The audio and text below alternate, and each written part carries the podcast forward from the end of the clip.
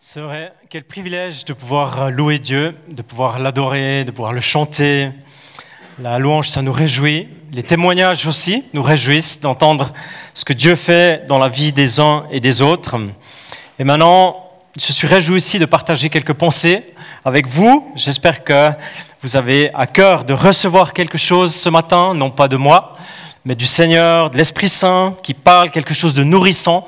Ça a été dit tout à l'heure dans la prière. En tout cas, ça a été ma prière durant toute cette semaine, quand j'ai préparé pour ce matin.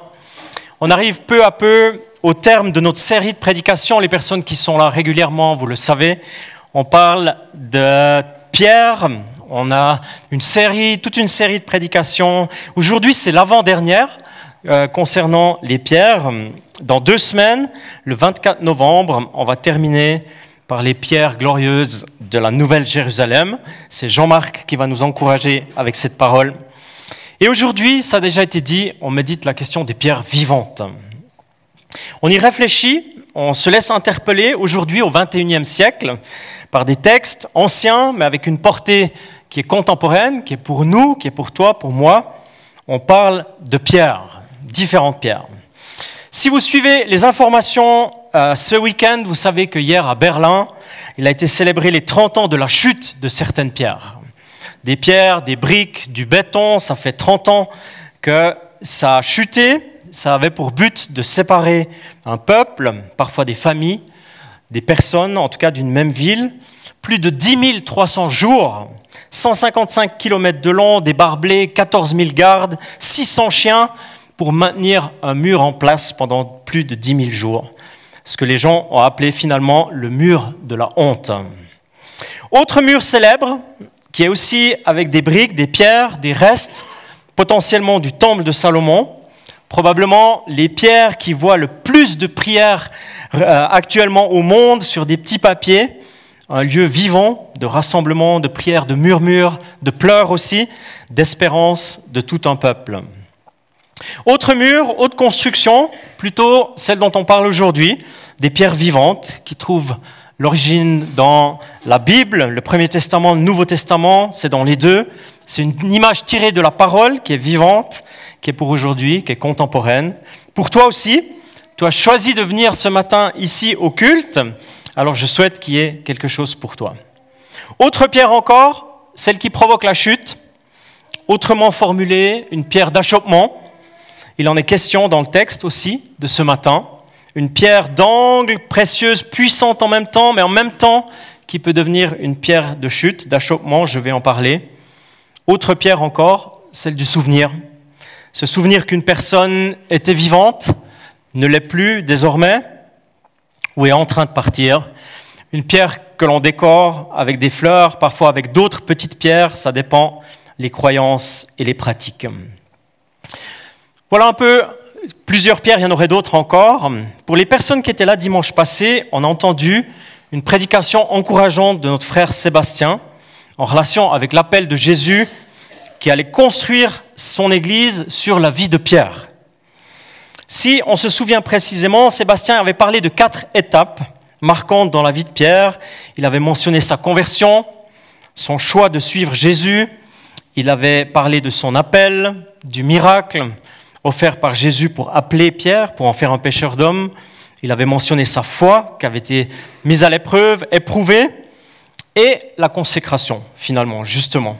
Là où Jésus lui-même l'établit, le consacre et l'encourage en disant c'est sur cette pierre-là que je vais bâtir mon Église. Alors je choisis encore d'ajouter brièvement trois étapes marquantes de la vie de Pierre qui font le pont avec ce que je vais partager aujourd'hui. C'est une étape difficile, c'est celle de la faiblesse de Pierre quand il renie Jésus. Vous vous souvenez de ce récit, c'est lié à un coq. C'est potentiellement même pour ça qu'on voit des coqs euh, sur beaucoup d'églises aujourd'hui, notamment en France. Et puis, après sa euh, faiblesse, il y a la restauration. Vous connaissez peut-être ce texte. C'est un des textes que je préfère dans l'évangile de Jean. Un des plus puissants, je trouve, c'est comment Jésus restaure Pierre un texte tellement plein de grâce, tellement plein d'amour. Et puis, une dernière étape, c'est les lettres que Pierre a écrites lui-même. Deux écrits que vous trouvez dans chacune de vos Bibles, des lettres qu'il a envoyées à la diaspora, ce sont des chrétiens messianiques, juifs, qui sont dans l'éparpillement, en exil, loin de chez eux. Voilà le premier pont de la semaine passée avec mon partage de ce matin. Vous avez peut-être réalisé aussi que certains d'entre nous ce matin, on porte un t-shirt un petit peu flashy au niveau de la couleur, rouge comme ça, avec une inscription 4 ou 4M. Il y en a derrière, devant, ici, si vous regardez un peu. C'est un vécu qu'on a expérimenté il y a deux semaines en arrière. Quelques hommes ici de l'Église, avec 80 autres hommes de Suisse et d'Allemagne. Euh, il y avait aussi un groupe qu'on a réalisé ça à la fin du parcours de l'Église sœur de Schensley, à Muttens. On a visité de très belles pierres, petites et immenses, dans les, Alpes tessinoises. Une balade de trois jours avec des encouragements à être des pierres vivantes. Vivre sa foi, oser partager, témoigner, marcher, se laisser visiter, guérir dans nos besoins en tant qu'hommes qui sont différents les uns des autres, authentiques, sans tabou. Un parcours aussi autour de la vie de Samson, de son courage, de, l'esprit qu'il habitait, de la relation au Père, de la pureté, de la tentation. On a déjà entendu euh, beaucoup de choses, mais en même temps, on a été impacté durant ces trois jours particuliers entre Dieu et nous. La démarche s'appelle le quatrième mousquetaire.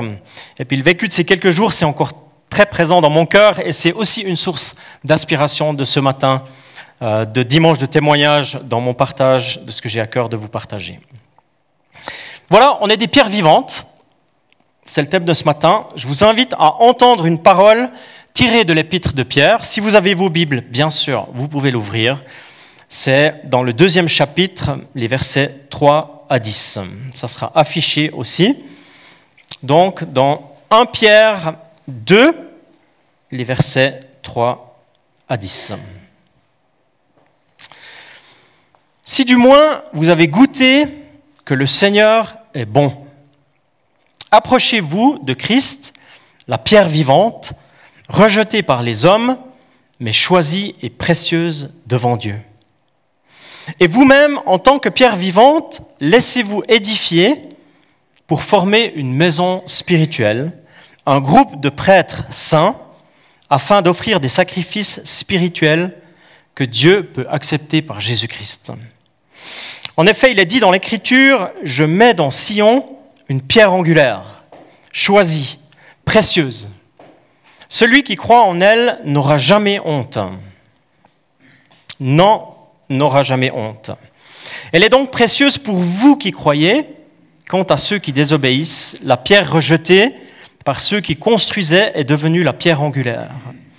Elle est aussi une pierre qui fait obstacle et un rocher propre à faire trébucher. Ils s'y heurtent parce qu'ils désobéissent à la parole et c'est à cela qu'ils ont été destinés.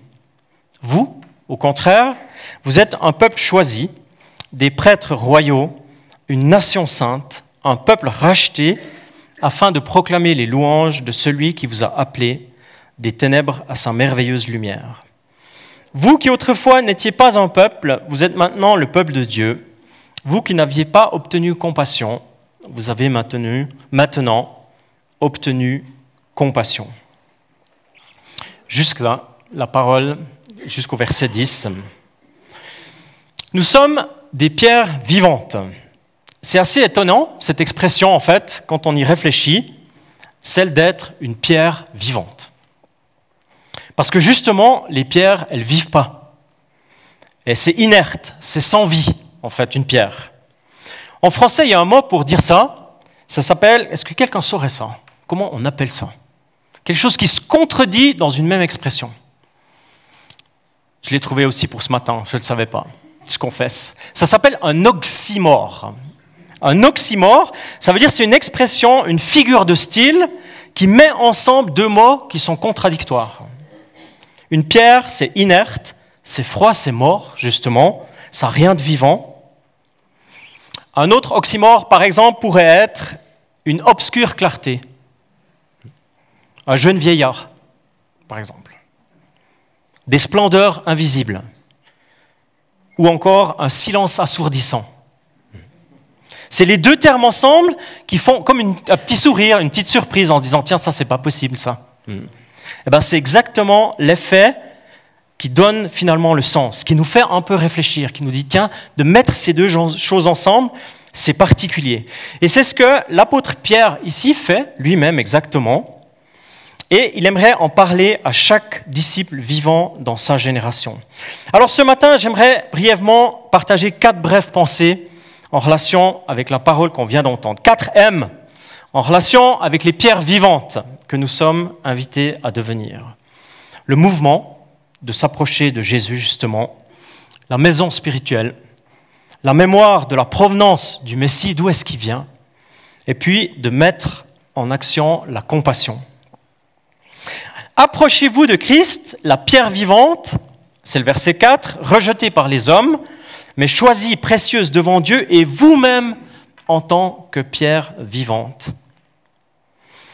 En tant que disciples, ceux qui choisissent de suivre Jésus peuvent devenir des pierres vivantes. Il y a quelque chose de dynamique.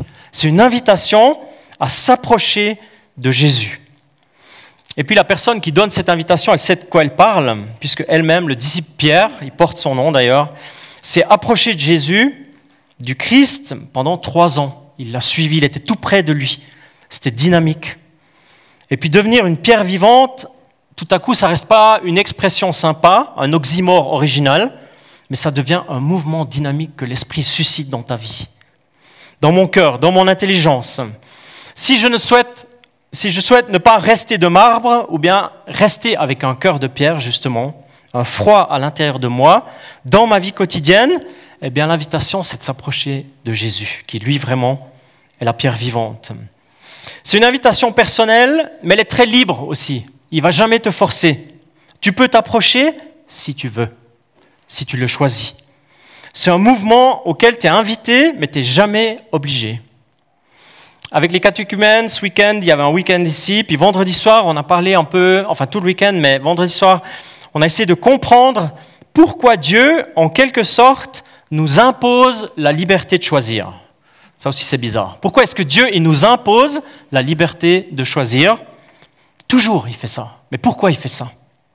Pourquoi, en tant qu'être humain de toutes les générations, tu as le choix de mouvement d'aller vers Dieu, que tu connais En contraste avec d'autres religions, d'autres pratiques, la foi chrétienne, toujours, elle est libre, elle est offerte. Parce que Dieu, premièrement, n'est pas un dictateur qui dicte et nous on fait. Et deuxièmement, nous ne sommes pas des robots qui recevons des instructions et faisons ce qui a été programmé. Mais on a le libre choix, ça a commencé en Éden, tout au début de l'histoire.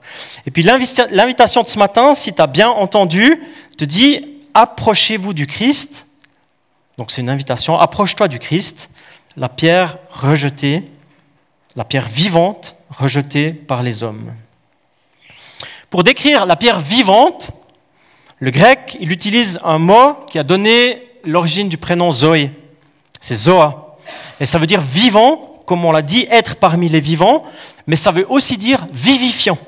Ça veut dire qu'il contient la vie et qu'il la donne. Être frais, puissant, efficace, mais vivant, vivifiant.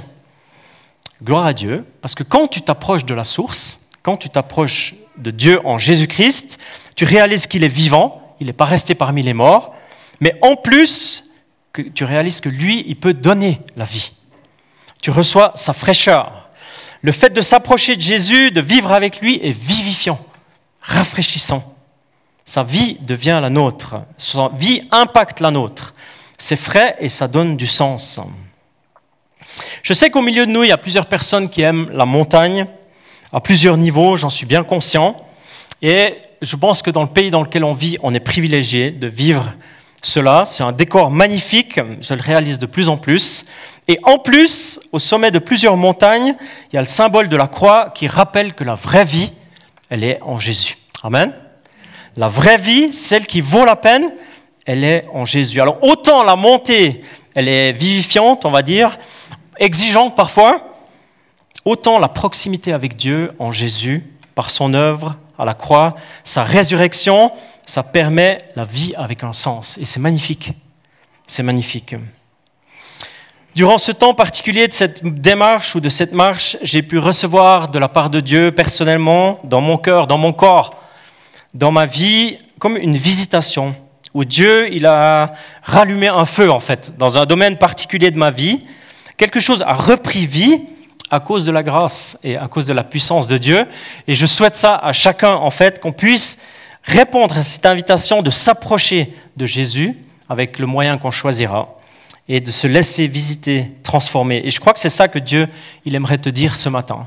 Si tu es venu ce matin, c'est pour t'inviter à s'approcher de lui, à répondre à cette invitation de l'Esprit Saint, de transformer les endroits de nos vies qui sont froids, qui sont peut-être devenus de pierre, mais en faire des pierres vivantes, avec la présence de Jésus, avec sa proximité, qui donne la vie. Ça me fait penser à Jésus quand il était à Jérusalem, peut-être vous vous souvenez, il disait, si quelqu'un a soif, qu'il vienne à moi et qu'il boive, celui qui croit en moi, des fleuves d'eau vive couleront de son sein. Tu vas, tu reçois et tu redonnes. C'est ça la dynamique avec Jésus. Et si tu t'approches du Christ, tu te laisses transformer et tu fais partie d'une construction. C'est une image que Pierre utilise ici. Dans cette parole, c'est une image de construction plutôt un peu masculine. C'est une richesse ajoutée à l'image féminine ou maternelle qu'il y a juste avant. Si tu es intéressé, tu lis 1 à 3, les versets, c'est une image plutôt féminine, maternelle. Mais euh, Pierre ici parle d'une construction c'est ce qu'on médite ce matin. Tu t'approches de Jésus, tu deviens une pierre vivante et tu te laisses édifier comme une maison. Mais tu n'es pas une maison à toi tout seul. Ça, c'est la bonne nouvelle. À plusieurs. Pierre, il écrit aux Juifs dans la diaspora, je l'ai dit, ils sont en exil, ils sont un peu partout. Et il dit deux choses. Il dit, vous êtes des pierres vivantes, même en exil. Vous êtes vivifiés par Dieu. Et puis ensemble, vous faites une maison spirituelle. Il y a peut-être plus de temples, mais ensemble, vous êtes une maison habitée par l'Esprit. C'est une autre traduction qui dit, c'est une maison qui est habitée par la présence de Dieu. Alors ça, ça nous rappelle ici une réalité de la foi, c'est que Jésus est la pierre angulaire, on a médité ça récemment, et pour bâtir l'Église, il faut des pierres, beaucoup de pierres, et des pierres imparfaites. Quelqu'un a dit une fois, si les pierres, elles sont tellement lisses, tellement parfaites qu'il n'y a absolument rien autour, c'est pas facile de construire. Tout est tellement parfait, tout, tellement lisse. Et je crois que nous, en tant qu'hommes et en tant que femmes, eh bien, on a des imperfections, je ne crois pas, j'en suis convaincu. Et c'est comme ça que Jésus aime construire. Il construit, on l'a entendu aussi dans l'introduction, avec nos imperfections, avec les choses qu'il rétablit. Mais c'est comme ça qu'on peut construire une maison où il habite. Et puis le grand potentiel, c'est le défi en même temps, justement, c'est que les formes, les tailles sont différentes, les couleurs, les sensibilités sont différentes. Et c'est ce qu'on essaye de vivre de manière concrète avec les transformations du futur bâtiment où on sera à l'Arsenal, des dons différents, des charismes, des potentiels qu'on veut mettre ensemble pour bâtir une maison, édifier une maison dans laquelle l'Esprit veut habiter. Hier, sur le chantier, il y avait une expression de cette réalité, de personnes différentes, de générations différentes, de dons et de charismes, mais ensemble pour bâtir une maison qui veut accueillir le contenu, qui est la présence de Dieu, sa vie et ce que lui veut faire encore. Et c'est aujourd'hui, c'est ici, c'est chacune et chacun, on peut participer avec ses dons, avec ses limites. Nous vivons aujourd'hui, et les destinataires de la lettre, je parle de mon point 3, le troisième M, on l'a dit, vivaient à l'ère du Nouveau Testament, soit au premier siècle après Jésus-Christ. Et Pierre est juif et il écrit aux Juifs. Il leur rappelle que la pierre vivante avait été annoncée dans les Écritures. Qu'il est dit dans l'Écriture, je mets dans Sion, ou dans Jérusalem, une pierre angulaire, choisie, précieuse. Celui qui croit en elle n'en aura jamais honte. Elle est donc précieuse pour vous qui croyez. Pierre, ici, il met en mémoire la provenance du Messie, l'héritage que les disciples ont, les croyants qui reçoivent du peuple de Dieu. Pierre, comme à d'autres endroits dans ses écrits, il démontre à nouveau que l'Église ne supprime pas l'héritage juif, mais il l'accomplit. La pierre qu'on rejetait, c'est dans le psaume 118, ceux qui construisaient est devenue la pierre angulaire. C'est l'œuvre de l'Éternel, c'est un prodige à nos yeux. Ésaïe, une parole prophétique d'Ésaïe 28, 16, à cause de cela, voici ce que dit le Seigneur l'Éternel, je mets dans Sion en guise de fondation une pierre, une pierre choisie, angulaire, précieuse, solidement posée. Celui qui s'appuie sur elle sera en sécurité. C'est des promesses de centaines d'années en arrière. Jésus, le Messie, accomplit la promesse de la pierre angulaire, celle qui donne la vie. Elle est précieuse si vous croyez, dira Pierre. Et puis on se souvient et on réalise que le salut vient des Juifs. Encore aujourd'hui, cette réalité de la provenance du Messie, elle est bien présente. Il y a 18 ans en arrière, j'avais eu l'occasion d'aller avec un groupe de jeunes, enfin de, personnes, de jeunes et avec moi, euh, sur le mont Sinaï à l'époque. C'était encore ouvert. Et je vous cache pas, je dois vous confesser, c'est une des fois où j'ai pris un petit souvenir. Je le ferai plus aujourd'hui, mais j'ai pris un tout petit souvenir par terre de cet endroit du mont Sinaï qui me rappelle que Dieu a conduit un peuple. Dieu a donné une identité un peuple à ce moment-là, qui plus tard est devenu le contenant d'où vient le Messie. Puis je m'en souviens encore pour la petite histoire, on était monté à 2 heures du matin, quelques estomacs étaient déjà bien retournés par les coutumes culinaires égyptiennes, on va dire. L'imodium ne faisait plus d'effet. Et on était monté à d'autres dromadaires, c'était assez sport à 2 heures du matin. Qui c'est qui était dans ce groupe d'ailleurs? Il y avait Michael, Là-bas encore, hein, c'est ça, ouais, quelques personnes du fond, hein, exactement. En tout cas, à ce moment-là, on a pris la Sainte Seine aussi, là haut, sur le mont Sinaï, en disant, eh bien, c'est ici que Dieu, a donné des paroles, qu'il a créé un peuple, qu'il a appelé un peuple, il a donné une identité pour emmener son Messie bien plus tard. Et aujourd'hui, eh bien, on est invité à se souvenir de ça. Et c'est vrai aussi qu'il est question de, la pierre de chute. Euh, quand on était avec, maintenant je change de voyage, quand on était les trois jours dans les, dans les montagnes tessinoises, on était dans un endroit sensible à un moment donné, avec un tout petit chemin étroit. Et puis sur euh, ma gauche, là, il y avait une chute qui paraissait infinie, en fait. Il fallait être bien concentré, on était fatigué le troisième jour déjà. On était concentré pour mettre un pas devant l'autre, pas qu'il y ait un déséquilibre dans le poids du sac qu'on avait, de rester bien sur le petit étroit sentier pas faire de faux pas à ce moment-là. Et c'est à ce moment-là qu'on entend en fait un grand bruit de chute juste derrière. Mon cœur et le cœur de plusieurs d'entre nous, dans mon petit groupe, ça fait un immense bond en fait. Je me suis retourné tout de suite, je me suis dit ça c'est le pire, en pensant qu'il y avait euh, un accident, une montée d'adrénaline à vitesse grand V comme ça à l'intérieur de moi. Et puis finalement, on a réalisé que c'était la chute d'une grosse pierre et non pas d'une personne une frayeur énorme en fait.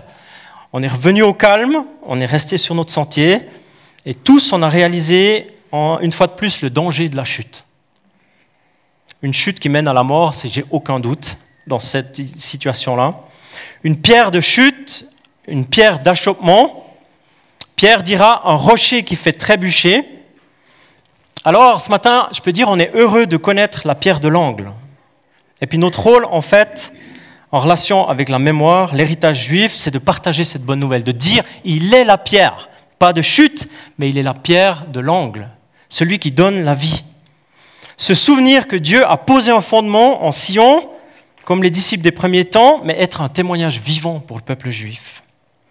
Alors la question aujourd'hui, c'est c'est quoi mes contacts? C'est quoi ma prière pour ce peuple que Dieu aime encore?